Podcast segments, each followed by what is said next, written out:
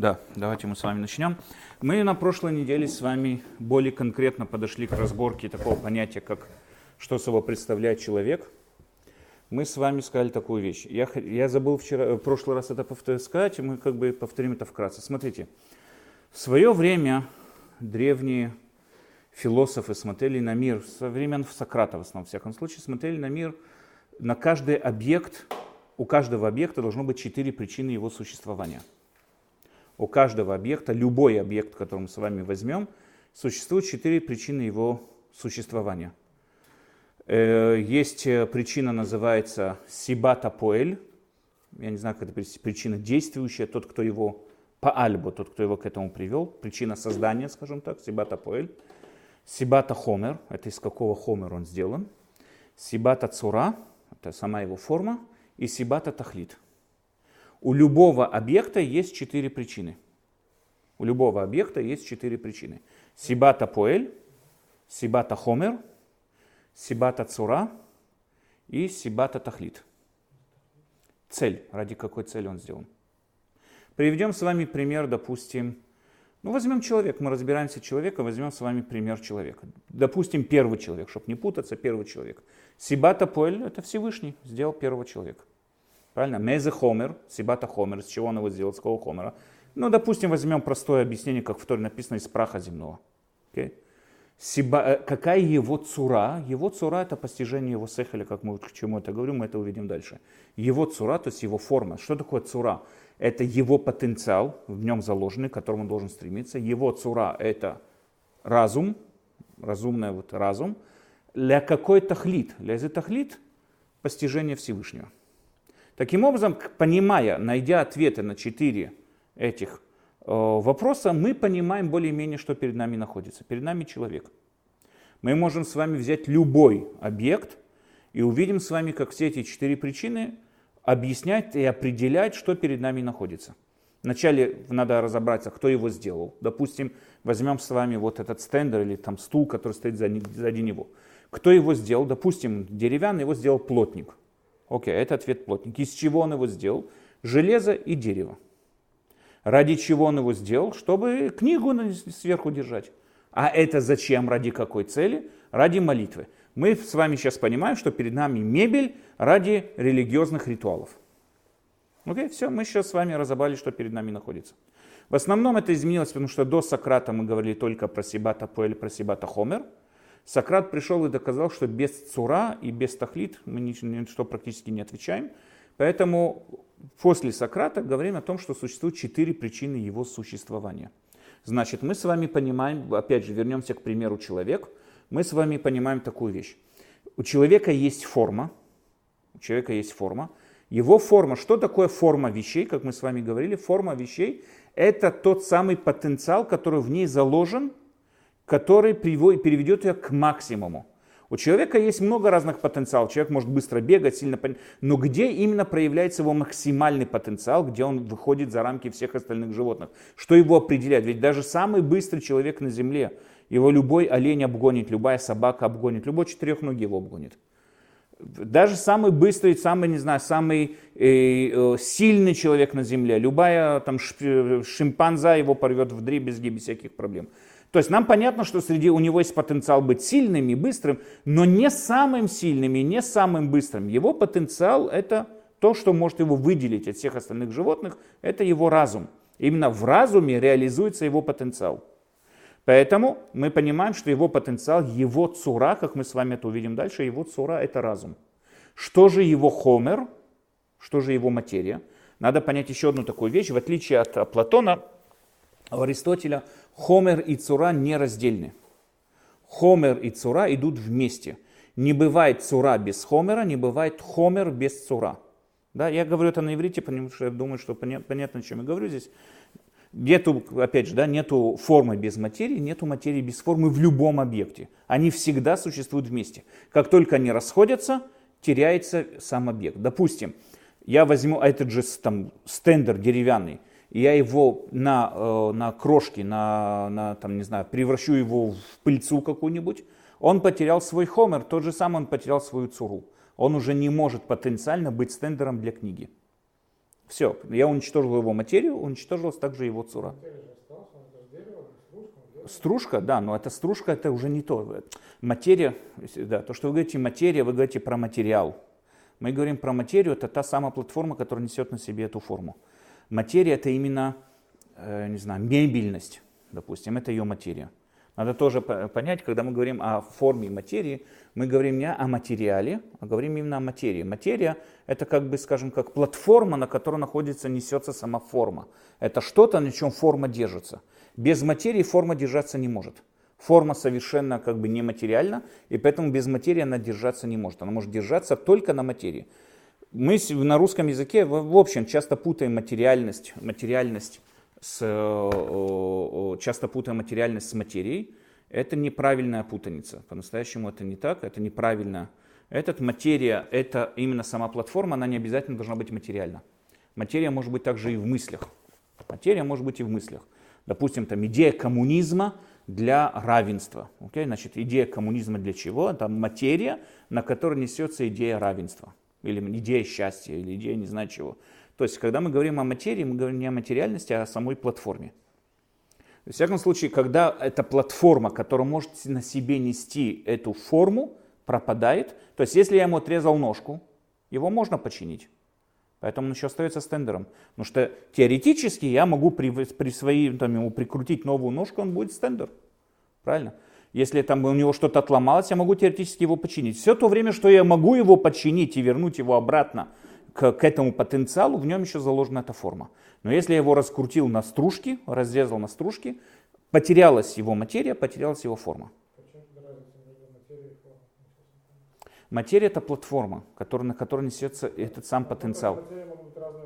Да, я могу, например, этот стендер поставить дома, там, не знаю, для того, чтобы на него поставить красивый бар из бутылок алкогольного напитка. Там. Да. Вряд ли, потому что он кривой и так далее. Но во всяком случае, по идее, допустим, да, я могу из него сделать все, что угодно. Но какое его идеальное использование, его правильное использование, это вот так вот положить книжку, удобно читать. И именно при этом использовании я использую окончательно его потенциал.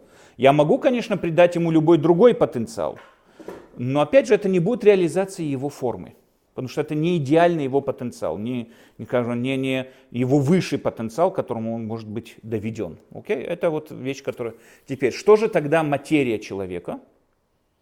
Опять же, надо не путать, когда мы говорим сибата хомер, мы говорим именно про хомер, именно про материальность. А когда мы говорим про материю, мы говорим, это немного другая вещь. Когда мы говорим, что же, в чем же, что же тогда материаль, материя человека, несущая на себе его форму, это что? Живучесть. Человеческая живучесть. Как мы определяем человека? Человек живой, мыслящий. То, что он в категории живых, живой, в нем вот это вот живые качества его, это его материя. Его форма, то, что выделяет его из этой категории, это разум. Живой, мыслящий, живой, они говорили живой говорящий, потому что разговор у них был связан с разумом. Живой говорящий. Но во всяком случае материя человека, это его живучесть. Опять же, человеку отрежем, не дай бог, там ноги, руки, выколем глаза, полный инвалид на все сто процентов инвалид, но все то время, что он мыслит, лежит на койке и мыслит, он еще человек. Он еще определен как человек. Когда он перестает мыслить, он просто живое сознание, там не знаю, все то время, что в нем что там бьется и так далее. Но он уже не человек, он уже потерял свойства человека. Поэтому человек это когда у него есть платформа, его материя это живучесть, а его форма это его разум. Любой объект, опять же, для того, чтобы определить любой объект, мы его должны вначале ввести какую-то категорию, да, обобщить его какой-то категории, а потом выделить его из этой категории. Вернемся к примеру стендера. Стендер, его категория это мебель. Правильно? Стендер это мебель. Значит, мы его, это не животное, правильно? Это не растение, это не фрукт и овощ, это мебель. Стендер это мебель, это его категория. Я его обобщаю с общими предметами, которые относятся в этой категории. Можно сказать, что его мебельность это его материя. В чем же его форма? Это мебель для использования книжки вот под таким наклоном, допустим. Значит, сейчас я его ввел в мебель и вывожу от мебели, потому что это не диван, это не кровать, это не шкаф, и не стол, это стендер. Я его сейчас вывел из мебели, тем самым образом определил его форму. Форма вещей определяется тем, что я его ввожу в категорию и вывожу из этой категории более тонким определением. Это есть его материя и его форма. Любая вещь, любая мысль, которая зарождается у человека в голове, она всегда состоит из материи и формы. Не материальность, а материя. Материя и форма. Поэтому, когда мы хотим разобрать, что собой представляет человек, надо вначале разобрать, что такое материя его и что такое его форма. Мы сейчас разбираем, что такое его материя. То есть мы говорим, человек, он в первую очередь живой. Что значит живой человек? Что означает живой человек? Что такое живучесть человеческая? Мы хотим сказать, что живучесть человеческая, живучесть способна нести на себе максимально вот этот потенциал, состоит из пяти аспектов. Какие пять аспектов, которые мы начали с вами разбирать на прошлом уроке? Это и есть человеческая материя. Что такое человеческая материя? То, что функционирует ее кишечник, ее физиологические качества, то, что слышит, видит и так далее, все вот эти вот пять чувств, которые у нас есть, и остальные аспекты, которые мы сейчас с вами увидим, посмотрим и так далее. Это и есть человеческая материя. Что собой означает форма, это увидим в конце главы. Но сейчас мы разбираем с вами, что такое живучесть, что такое вот человек. И поэтому мы с вами можем увидеть, что многие из его, многие из его о, о, вот этих аспектов у него также и у животных есть. У животных тоже работает, там, не знаю, пищеварительные там эти вот эти вот органы и так далее. Тоже работают. Животные тоже видят и слышат. Не как человек, в другой форме это определять, но все равно они тоже видят и слышат. И как мы с вами увидим, также есть еще несколько аспектов, которые между человеком и животных тоже есть. Конечно, они различаются. Это аспекты человека, не аспекты животных, как нам сказал Рамбам. Но они подобны, между, между ними проходит большая определенная параллель, которую мы можем сравнивать, потому что это определение живучести. И поэтому у многих других живых тварей они тоже есть. Есть которых нету, есть которые есть тоже, потому что это определение живучести. Что же означает собой человек, это мы с вами увидим его форма. Что такое его форма, это с вами увидим в конце этой главы. Теперь, для чего нам, опять же, для чего нам это надо знать, Рамбам говорит, потому что без этого любое, любое, э, э, любое занятие психологией, любое занятие исправления человеческими качествами теряет любой смысл. Если мы не понимаем, что, где, против кого здесь работает, что, где, когда внутри человека, какие процессы проходят, какие э, конфликты проходят, мы никогда не сможем его лечить. Поэтому изначально нам понятно, что мы должны Э, понимать вначале, что перед нами находится, какие процессы, какие конфликты, что здесь заложено, что перед нами происходит и так далее. Окей, это мы с вами затронули на прошлом уроке. Сейчас мы с вами переходим к, третьей, к третьему аспекту, где проявляется опять же живучесть человека. Третий аспект это вахелек амедаме, сила Хелек амедаме по-настоящему, даже много искал перевода, точного перевода на русский язык я так и не нашел. Простой перевод это сила воображения, но как мы с вами увидим, это не, она немножко теряет весь э, смысл. Ну, допустим, будем говорить сила воображения, и дальше мы с вами его разберем. Хеликамидаме. Третья сила это хеликамидаме. Что это такое? Уакох, это есть та самая сила. Ашер изкор решумей мухашим ахар и альмам. Мы на странице куфнунтет, если у вас есть куфнунтет, на абзаце вахеликамидаме. Вот, по-моему, да, вот на этой странице. Хелика медаме абзац, окей? Хелика медаме у акоах ашер изкор шумей мухашим. Это та самая сила, с помощью которых он помнит, помнит ощущения, получаемые органами обоняния, которые он помнит. Ахар и Альмам, после того, как они пропали. Ахар и Альмам, извините, Микирвата Хушима Шересигум. Первое определение силы воображения, что? это наша память. Я помню, я помню впечатления какие-то. Приведем с вами пример. Я был у дантиста, допустим, и у меня было в детстве было очень неприятное впечатление от дантиста. Окей? Сейчас каждый раз я помню, когда мне говорят зубной доктор, я помню, когда, каждый раз, когда мне говорят зубной доктор, я помню те неприятные ощущения, которые у меня пробуждались или пробуждаются сейчас из-за воспоминаний тех самых неприятных вот этих ощущений, которые у меня были у зубного доктора. Теперь зубной доктор уже давным-давно возле, возле меня не находится. И вполне может быть зубной доктор уже давным-давно скончался или что бы то ни было. Со мной уже никак не связан. Но я продолжаю помнить этого зубного доктора, я продолжаю помнить эти вот впечатления, которые у меня вызвалось зубным доктором. Okay? Таким образом, зубной доктор, вот это вот проявление ощущения, это воспоминание скажем, тех, тех событий, которые уже со мной не находятся и не находятся рядом с моими чувствами. Это то же самое, например, вот я с вами разговариваю, сейчас отвернулся, но я продолжаю видеть Александра Кемера у себя в сознании. Он никогда не забываемый человек, я продолжаю его видеть у себя в сознании, даже когда отвернулся. Сто процентов. Почему? Потому что это и есть воображение. Я продолжаю воображать в своем сознании. Я продолжаю воображать то самое, что когда-то видел когда-то слышал, и все, самое главное, те впечатления, которые у меня это вызвало, я продолжаю это помнить. Это на меня действует сейчас. Мы с вами разберем это на примере, знаете, чувства страха. Мы сейчас с вами разберем, что такое чувство страха и откуда оно проявляется, как оно происходит.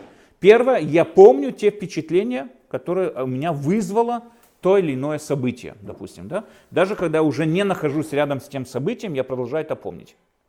Поэтому запах какой-то новый может мне напомнить дом детства, или может напомнить мне, там, не знаю, первую девушку, с которой встречался, или может напомнить все, что мне угодно.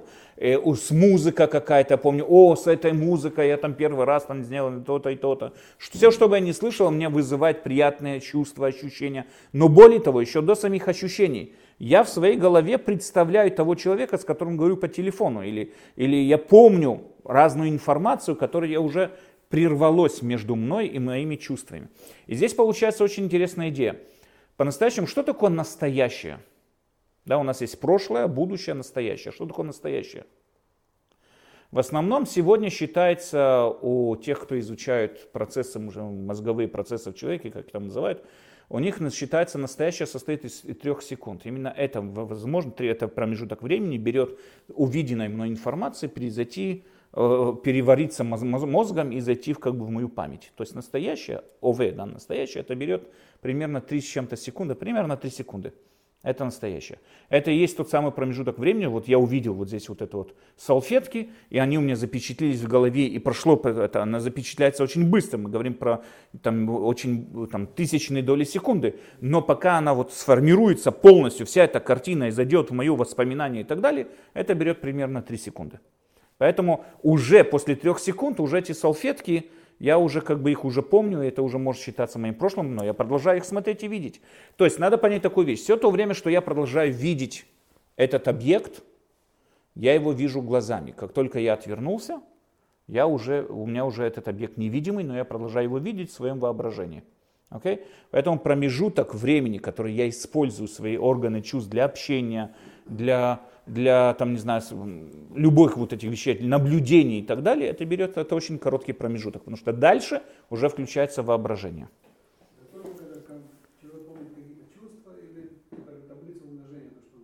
Тоже любая информация, любая информация, да.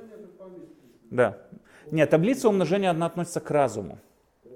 К разуму. Человек учится, как учится ремеслу, учится математике, учится всему этому, да, это разум. А впечатления, ощущения, впечатления, приятные вот эти ощущения, неприятные ощущения. Помнишь, как учительница по математике там била линейка по доске и пугала детей, кто не выучит таблицу умножения. И у тебя до сих пор, как только прокручиваешь таблицу умножения, у тебя мурашки по коже бегут. Это вот это еще, это уже воображение. Да, информация, всегда информация фактов относится к разуму. Мы разберем с вами, что собой означает разум. Что? Мы увидим, да. да. В основном Рамбам считает, что да.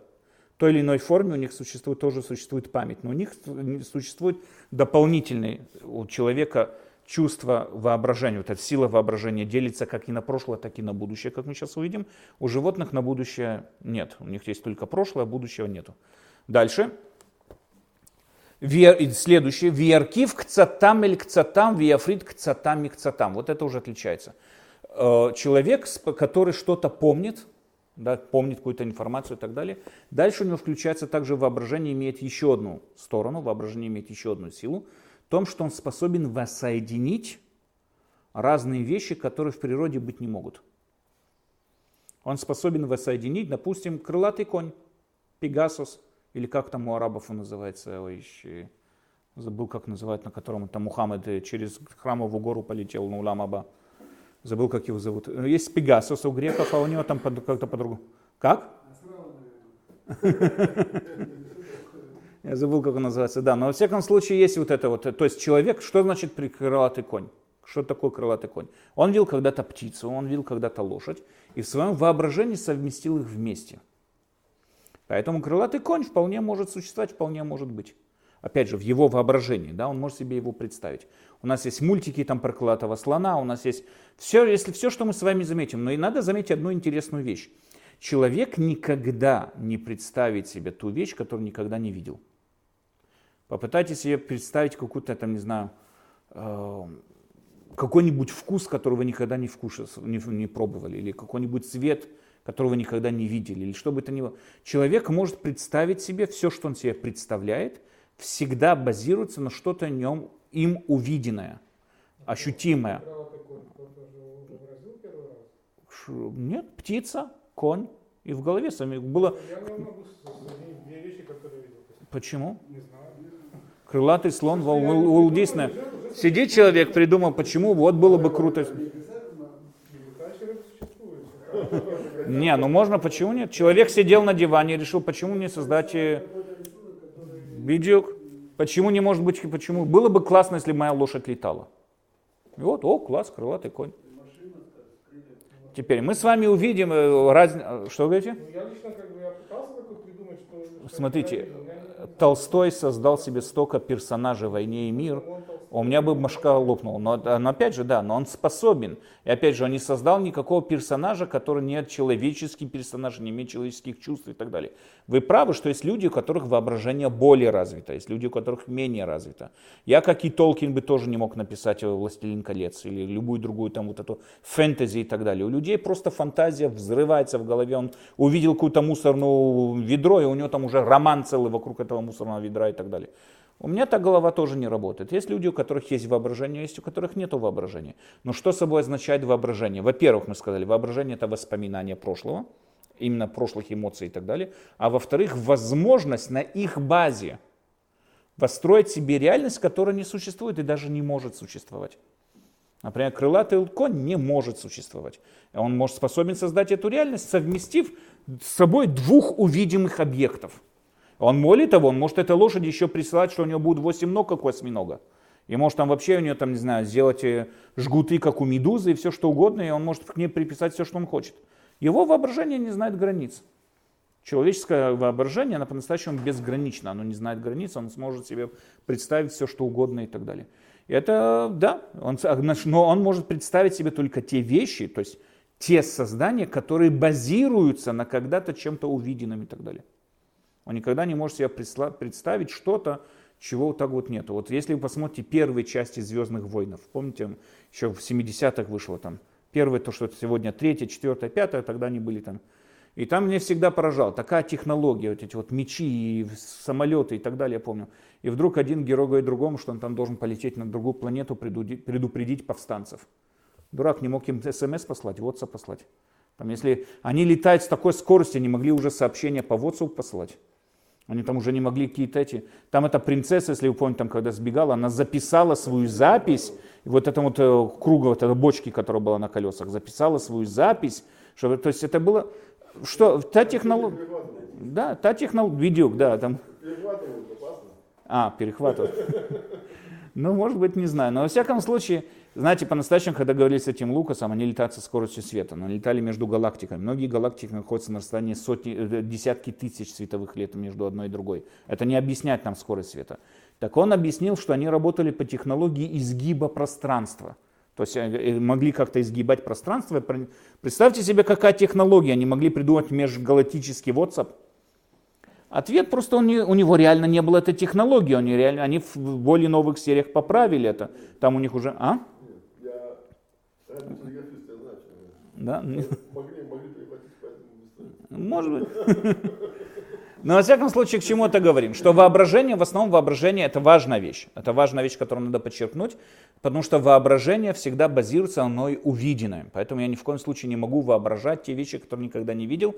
Поэтому, например, Рамба в Мурен Вухим описывает там четкие темы, которые мы не имеем права заниматься Богом, и там воображение портит, потому что когда мы говорим о чем-то, что выходит за рамки наших ощущений, нашего опыта, мы ничего о нем сказать не можем. Там наше воображение не работает.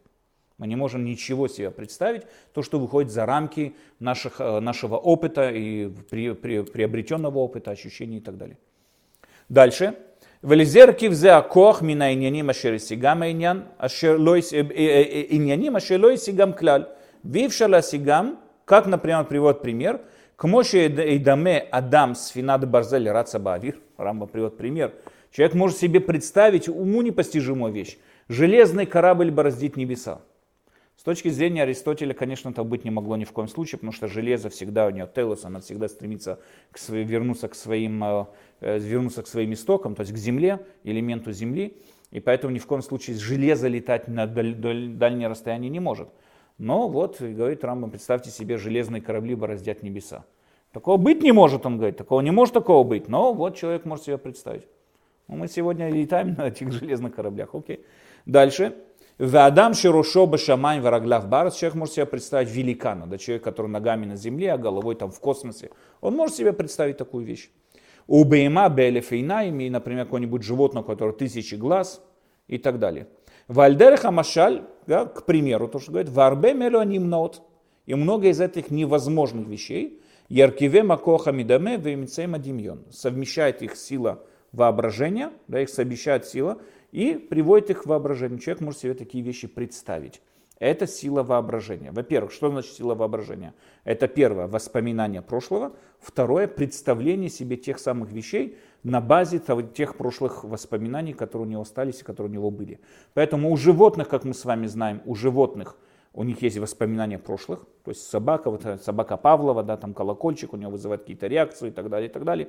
Мы способны, у животных существует память, животное пом, может помнить своих обидчиков, животное может помнить это, и гавкать, и лаять, и мяукать, и всякое такое.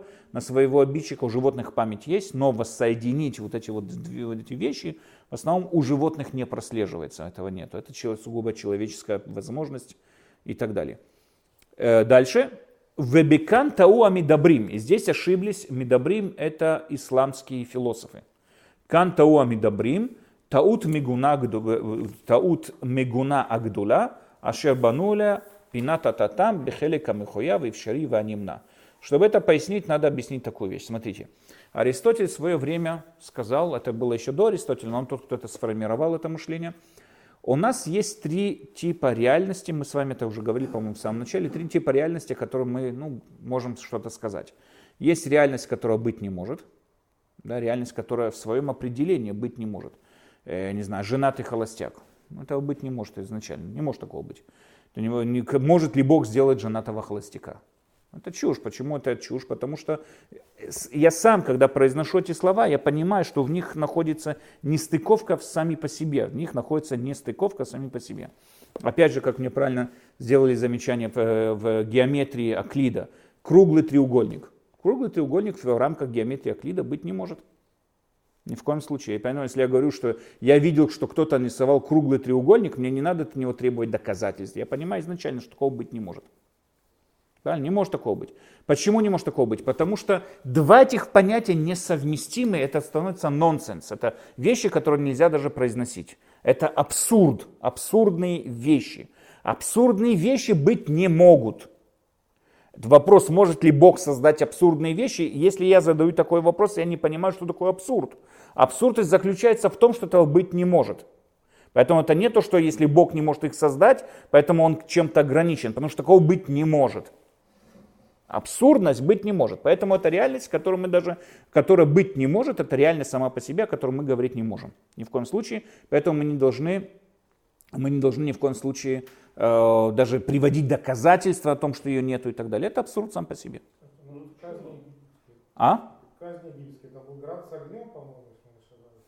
Это не абсурд, это может быть разные законы и чудеса и всякое такое. Но это то, что лед может гореть, я могу себе такое представить. Что такое абсурд? Абсурд – это вещь, которую себе даже представить не могу. Вот представьте себе в рамках геометрии Аклида круглый треугольник. Закройте глаза. Это... Секундочку, но ты сам сейчас дал так сказать, границу своего утверждения. Геометрию Аклида. Угу. То есть на текущем уровне Да, да. Опять же, да, мы знаем, что сегодня ну, там говорим... Сегодня абсурд, завтра может быть... А, нет, вполне может быть. Не, но абсурд, я говорю такую вещь, что абсурд по-настоящему... Как железный корабль, который бороздит Совершенно верно, да, да, да, совершенно верно. Да, вполне может быть, что в свое время это считается нонсенс, считалось нонсенс.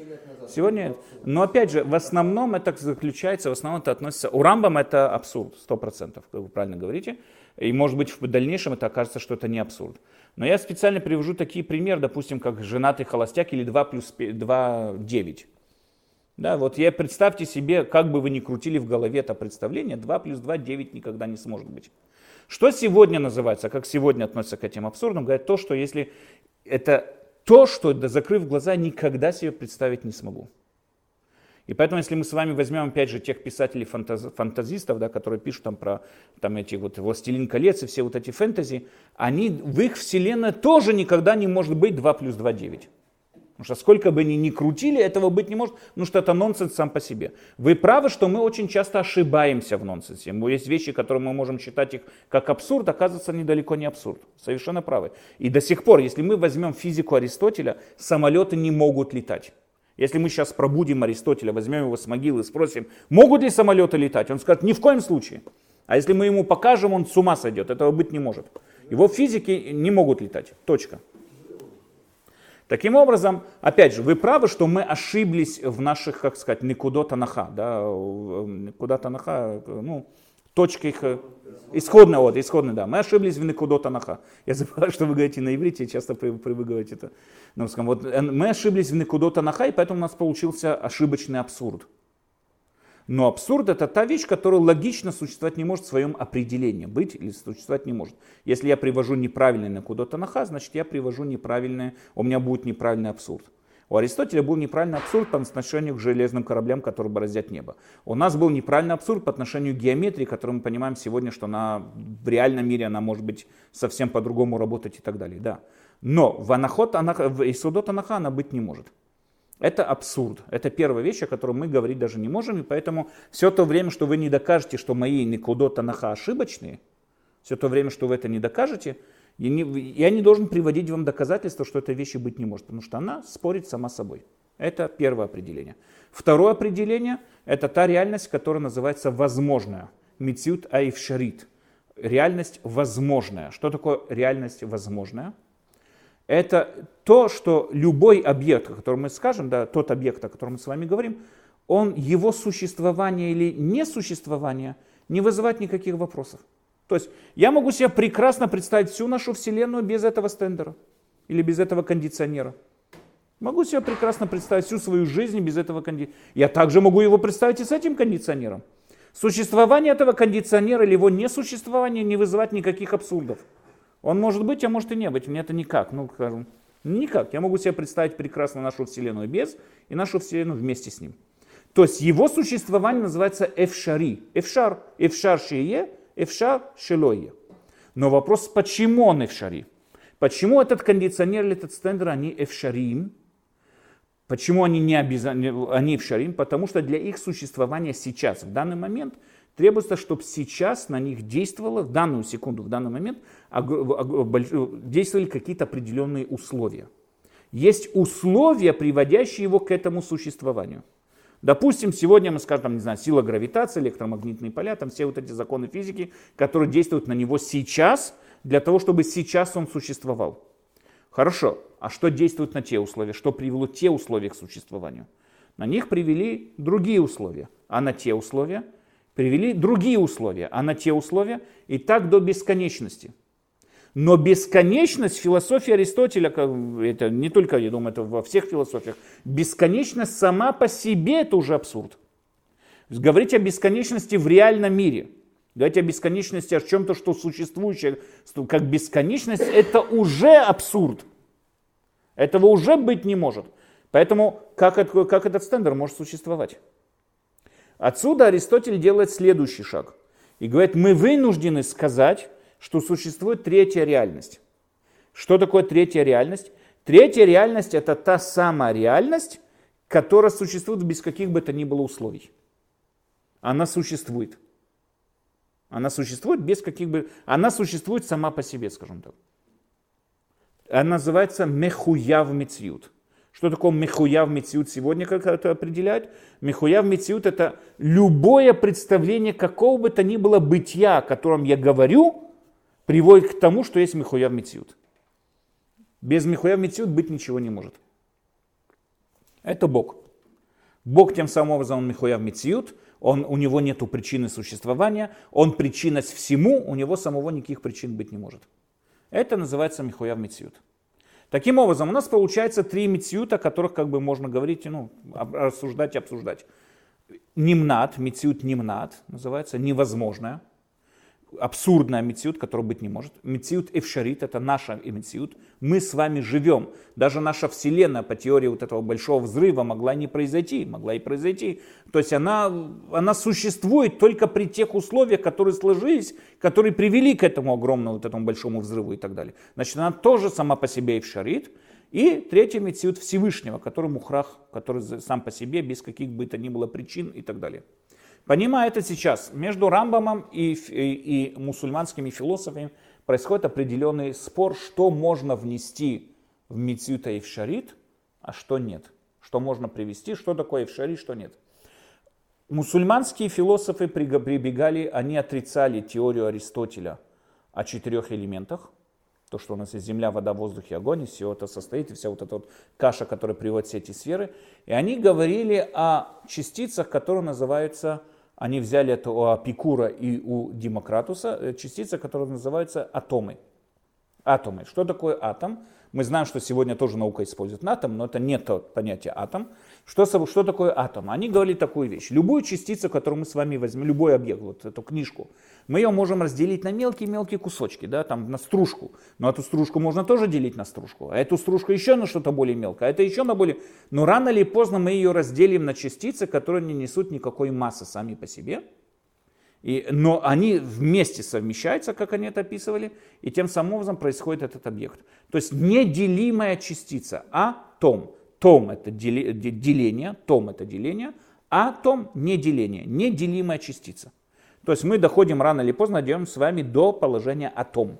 То же самое есть атом во времени, потому что так же, как есть атом в частицах, есть атом в пространстве, и также есть атом во времени. И тем самым образом время можем минуту делить на секунды, секунды на тысячные секунды, те на еще, и так далее, и так далее, пока не дойдем до атома времени. Что такое атом времени? Это тот самый момент, когда эти атомы, на них обновляется, на этих атомах обновляется их свойства.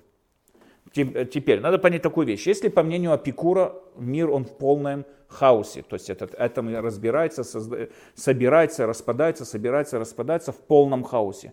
Поэтому он говорил, что не надо ни о чем переживать. Кто сказал, что через секунду не стану кенгуру и никуда-то не поскочу. То, что я до сих пор человек, слава Богу, но я могу в ту же самую секунду стать кенгуру. Мир в полном хаосе, потому что Бог миром не занимается. Это, это утверждение Апикура.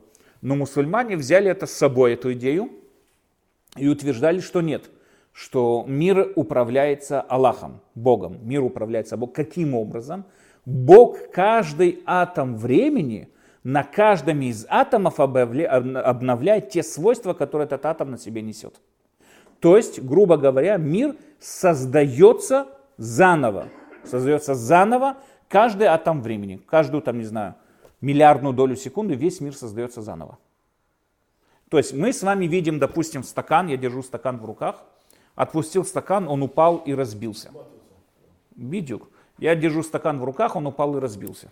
Можно сказать, почему он упал и разбился. Аристотель скажет, но ну, он не скажет сила гравитации, он скажет, стакан стремится упасть вниз и так далее. Есть какая-то закономерность. Вещи падают вниз. Не имеет значения, в чем причина закономерности. Но есть закономерность, вещи падают вниз.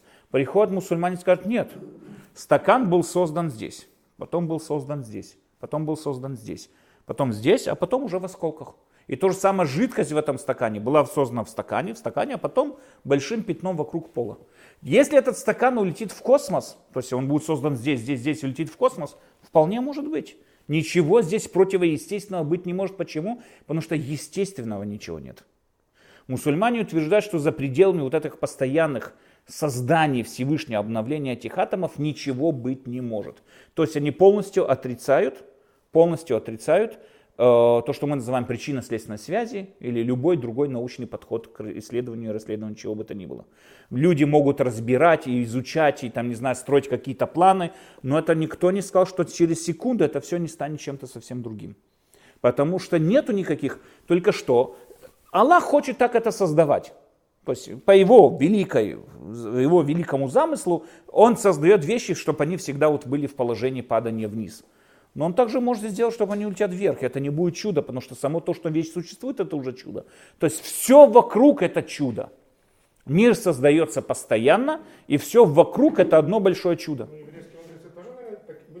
Были Равсадия Гаон, Хувата Левовод, были многие, которые шли по Каламанахон, которые принимали, приняли эту дисциплину, совершенно верно. Были многие, Рамбам Мурен Вухим посвятил много глав для того, чтобы полностью раздавить эту тему. И он, у него, думаю, получилось, несмотря на то, что, и, как мы сегодня понимаем, и теория Аристотеля тоже была далеко не идеальна, ну, сегодня, с точки нашей теории, точки зрения. Но, во всяком случае, Рамбам там доказал то, что если они считают, что атом, одно из нападков его было в том, что если они считают, что атом сам по себе единственная частица, он не несет никакой массы, и он не несет никакой, ничего. То есть атом практически он ничто, ничто плюс ничто будет ничто, как из ничто плюс ничто плюс ничто получается зонтик. Как это, то есть это первое. Второе, он там доказал, что в пространстве, он там сделал всякие квадраты. Ну, у него долго было, долгое разное суждение, где он опроверг эту идею атомов. Но во всяком случае, когда мы с вами видим, что муха летит, мы думаем, что муха летит, что она двигает крылышками, и поэтому она летит. Нет.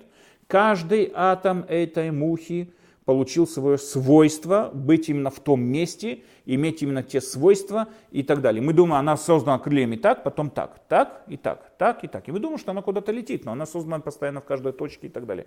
Мы практически ничего, никакого реала здесь не существует, ничего нет. Почему-то рубашка, если, например, сюда прольется пятно, она станет синего цвета. Мы думаем, из-за пятна. Нет, не из-за пятна, потому что сейчас каждый атом получил указ свойства быть синего цвета. И в следующий раз, когда этот атом получает свои свойства, то есть создается заново, этот атом, потому что атомов без свойств быть не может. Поэтому каждый раз, когда обновляется свойство, практически обновляется сам атом. И этот атом сейчас создается просто синего цвета. Это все. Не потому что чернила, вообще чернила тоже это отдельный атом. То есть нету никакой причины следственной связи, нету ничего, все создается и так далее, и так далее. Если человек работает, то он получает награду не за то, что он, э, не в результате его работы, а как награду от Всевышнего. Награду за усилия. За усилие? Да, но так это есть причина следственной связи. Усилил, получил награду. Ну, не совсем, тут как бы нету прямой связи. Почему? Всевышний, допустим, если мы возьмем этот концепт, Всевышний, вы, вы трудились, Всевышний дал вам награду, конечно, сто процентов.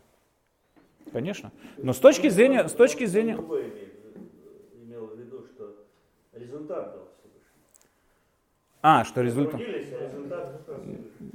Это нахон. Если мы так возьмем эту концепцию, то есть результат дает Всевышний, имеется в виду то, что мы можем трудиться, но много, из, много разных изменений, как изменяющих может быть в этом процессе и, и не дойти того результата, который мы ждем. Допустим, мы вкладываем усилия в воспитание детей, а вышли хулиганы. Не дай бог, да, почему это происходит? Потому что есть много других изменений, дополнительно, скажем, много других миштаним в, в этом процессе, которые, там, не знаю, их свобода выбора, друзей, с которых они встретили в школе. Может быть, много вещей, которые влияют. Поэтому мы должны также и молиться, чтобы результат соответствовал нашим усилиям. Потому что, но, но естественно, что если вдруг мы воспитывали ребенка, он стал хулиган, нам понятно, что есть причина, почему он стал хулиган. Плохие друзья, плохое общество, плохие, там, не знаю, какие-то фильмы насильственные, медиа какой-то, что бы то ни было. Но понятно, что есть причина.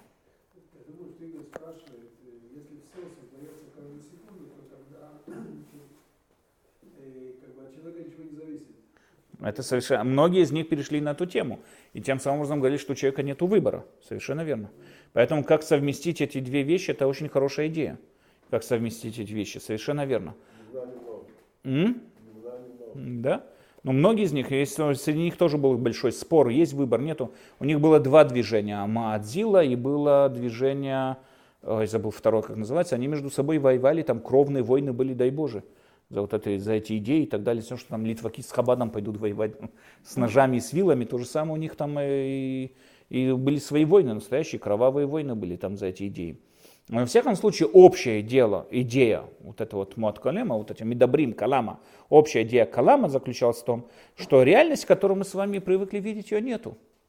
Все один Аллах, никакой реальности нету. Эти атомы создаются и так далее, распадаются и так далее. Теперь, понимая, если мы возьмем эту концепцию, задается вопрос, может ли быть летучий конь? Ответ, конечно, может быть. Без проблем может быть. Потому что конь все равно не летает, как и муха не летает, как и птица не летает. Что Аллаху сдать ему крылья, но он не будет летать. В чем проблема летучего коня?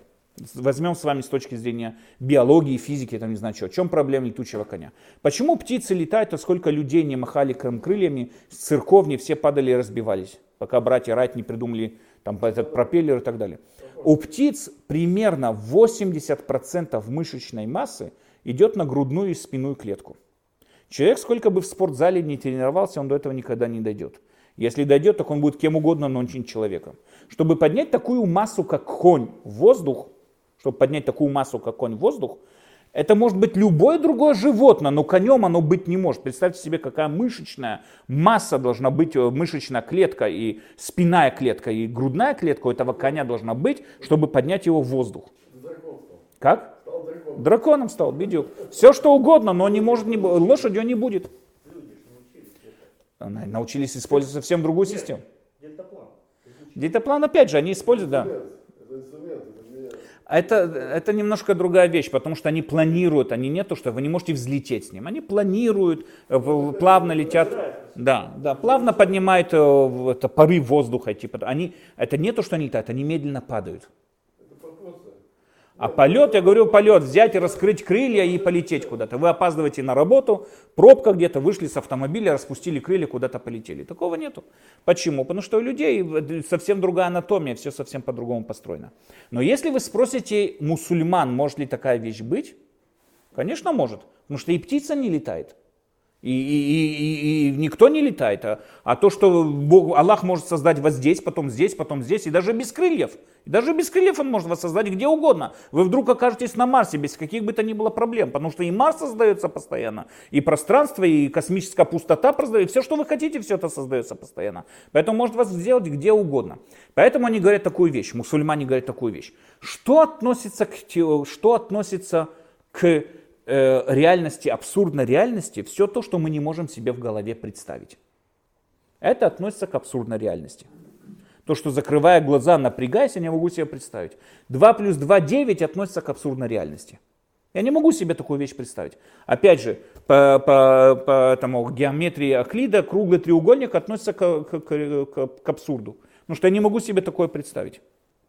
Но те вещи, которые я могу себе представить, они вполне могут быть. То, что до сих пор не было, потому что Аллах не хотел. Но вполне может быть. Почему вполне может быть?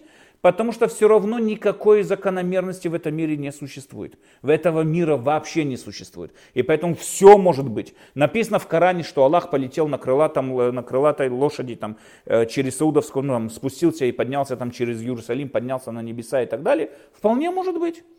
Вполне может быть, в чем проблема? Вы до сих пор такого не видели, вам не повезло, а Мухаммед видел. В этом вся разница, вам не повезло. Поэтому вполне такая вещь может быть. Но Рамбам, Рамбам придерживался концепции Аристотеля. У Аристотеля, как и у любых других греческих философов, более не менее, есть четкие, кроме там э, Апикура и так далее, есть четкая закономерность. Есть закономерность в этом мире. Лошадь в этом мире летать не может. Всевышний может сделать чудо, чтобы оно летало, но оно летать не может. И поэтому, когда кто-то к вам придет и скажет, что он видел крылатую лошадь, вы можете изначально объяснить, не должны приводить доказательства, что такого быть не может. Такого быть не может. Оно относится к реальности абсурда. Лошадь в форме своей лошади, плюс крылья, какие бы они там ни были, лошадь не взлетит. Поэтому это изначально относится к, это изначально относится к э, реальности, которая быть не может.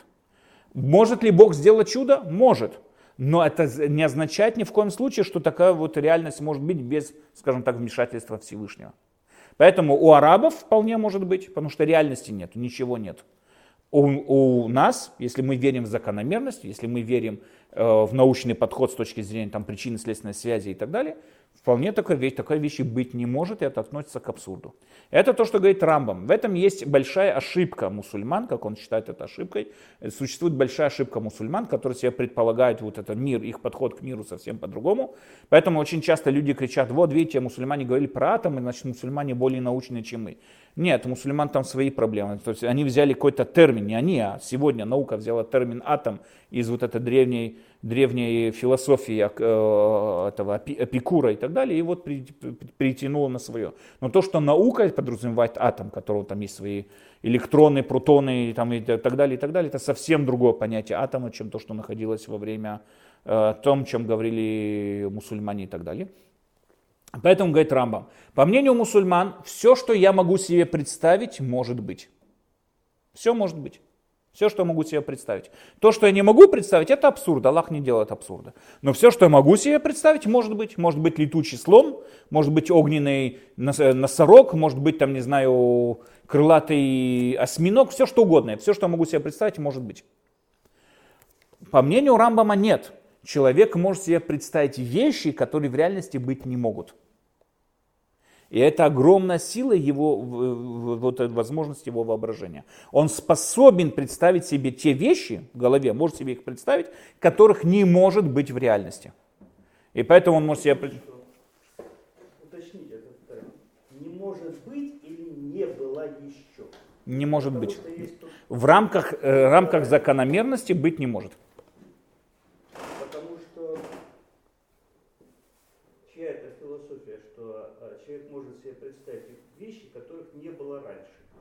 Поэтому он может их создать, несмотря на то, что раньше их не было. В основном то, что всегда, если мы с вами проверим, как развивается технология, она всегда стоит на плечах прошлого, а ктифаем прошлого. Создать что-то новое, Билл, не знаю, Стив Джоб, не знаю, кто там создал, Возник, это создавая компьютер или iPhone, или не знаю, кто там его создал, они всегда базировались на положении прошлого. Это не то, что в 2050-х годах Стив Джобс пришел и сказал, давайте создадим iPhone. Технология, не, не было такой формы. Был до этого, если вы помните, был Palm. Был до этого Pocket PC, были пальмы. У меня был пальм, если вы помните, был такая с этой ручкой еще писать. Пальмы были, были, было много разных технологий, которые были построены на прошлом, которые были построены на прошлом. Технология и человеческий прогресс развиваются медленно, потому что они всегда стоят на плечах чего-то прошлого. Нет такого, что вдруг человек придет и себе создаст что-то просто так с головы возьмет. Такого не бывает. И такого нет, мы во всяком случае такого не видим. Все, что человек берет, он берет в основном свою ашра, да, как сказать, там, берет свою ашра из прошлого, из своих прошлых опытов и так далее. Поэтому человек изначально, это одна из причин, почему, вот, по мнению Рамбама, мы не можем заходить и заниматься вопросами, которые выходят за рамки нашего жизненного опыта. Например, вопросы, Бог он зеленый или оранжевый? Бог он горький или сладкий? Он, кто он такой Бог? Мы не можем изначально заниматься этим вопросом, потому что само понятие Бога выходит за рамки нашего жизненного опыта. Мы можем говорить, что можно логично о нем сказать, что нелогично о нем сказать, это да. Но что собой означает Бог сам по себе, мы не можем никогда этим разобраться, потому что у нас никогда не было жизненного опыта по отношению к этому. Поэтому все, что мы говорим, все, что мы продвигаем, все, что продвигается, все, любой человеческий прогресс всегда стоит на пределах чего-то, на рамках чего-то и изучения какого-то и так далее, и так далее. Э, теперь мы можем говорить, да, то есть опять же, да, говорит Рамбам, что такое воображение. Вот мы сегодня с вами разобрали, что собой означает воображение. По мнению Рамбама, воображение состоит из двух частей. Первое – это воспоминание прошлого. Второе – это воссоединение вместе, воссоединение вместе э, тех вещей, которых не было. Например, вот возьмем с вами такое понятие чувство страха. Вот я сказал, мы немножко затронем эту тему. Чувство страха. Что такое чувство страха? Человек пережил какое-то ощущение. Допустим, он был у зубного доктора в детстве, а советские зубные докторы, все, кто помнит, там лучше им не попадаться. Лучше в инквизицию попасть, но не к ним. Но вот э, человек был у зубного доктора в детстве. У него осталось очень неприятное ощущение. Сейчас, когда ему говорят, надо идти срочно чинить зубы, или там сделать какую-то пломбу, он помнит все те впечатления, которые у него были с детства. И он уже в голове себе представляет и собирает картину, которую он еще не переживал. Но он ее собирает у себя в голове, как ему-то будет больно и неприятно. И оттуда вызывается страх. Мы во второй главе с вами увидим, можно ли бороться с страхом вообще или нет, но появляется страх. Что такое страх? Страх это чистое воображение. Как из прошлого, так и перекачивается на будущее, и он себе в голове выстраивает реальность, которая практически быть уже не может. Окей, одну строчку мы с вами докончим, я вас отпущу. Кикола медуме אפשר, так они считали, ולא ידעו שזה הכוח ירכיב עניינים שמציאותם נמנע, כמו שהזכרנו. Они не понимали, что сила воображения, он опять же говорит про мусульман, они не понимали, что сила воображения, она способна воссоединить те разные объекты, которых быть не может, но они построены на разных там несовместимых вещах, которые он когда-то где-то видел в чем-то и так далее.